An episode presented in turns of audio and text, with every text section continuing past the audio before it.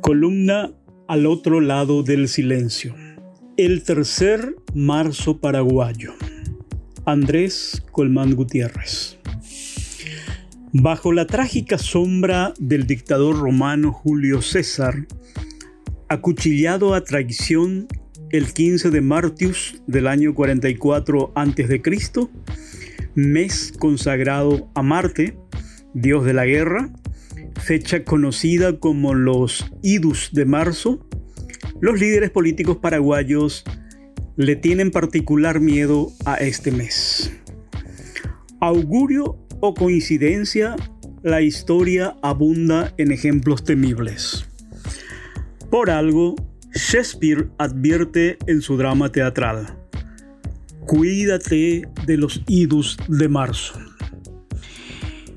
El primer marzo paraguayo fue el de 1999, cuando el asesinato del vicepresidente de la República, Luis María Argaña, encendió la hoguera de la indignación popular, congregando a miles de personas en las plazas del Congreso hasta provocar la renuncia del presidente Raúl Cubas y la huida de su sombra detrás del trono, el general Lino Oviedo.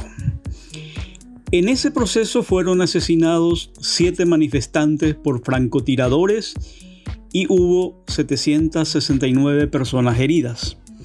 Es considerada la mayor gesta ciudadana en nuestra historia. El segundo marzo paraguayo fue el de 2017, cuando una multitud en las calles enfrentó la represión policial y logró impedir un forzado intento de enmendar la constitución para lograr la reelección presidencial. Impulsado por el entonces presidente Horacio Cartes y secundado por el expresidente Fernando Lugo. El conflicto derivó en la quema del edificio del Congreso, un joven activista del Partido Liberal asesinado por la policía varios heridos y más de 200 detenidos. El tercer marzo paraguayo se desarrolla actualmente poniendo en jaque al gobierno del presidente Mario Abdo Benítez.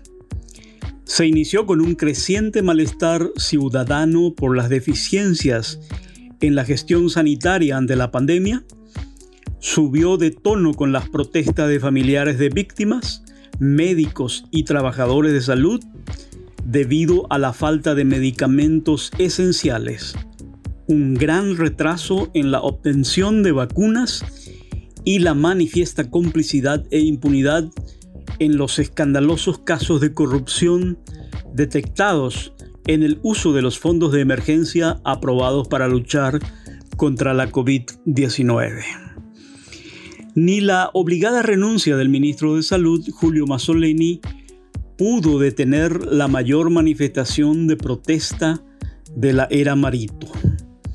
En la noche del viernes, el hartazgo ciudadano salió a flote. Miles de personas salieron a las calles a pedir la renuncia del presidente. El desborde violento de un pequeño grupo probablemente infiltrado con intenciones precisas, junto a la desproporcionada represión policial, convirtieron una movilización pacífica en jornada de violencia, fuego y saqueos, con decenas de heridos y un muerto en circunstancias aún no aclaradas. La crisis de salud se volvió crisis política con una nueva amenaza de juicio político al primer mandatario e imprevisibles consecuencias. Corren horas de incertidumbre sobre el futuro del país. La gran pregunta es a qué juega el expresidente Horacio Cartes, quien por un lado sostiene a Marito con sus votos en el Congreso, pero por otro lado lo ataca sin misericordia desde sus medios de comunicación y sus voceros políticos. La oposición, desacreditada y sin fuerzas, no decide mucho. Si se va Marito, asume el vicepresidente Hugo Velázquez con su negro historial y sus oscuras alianzas.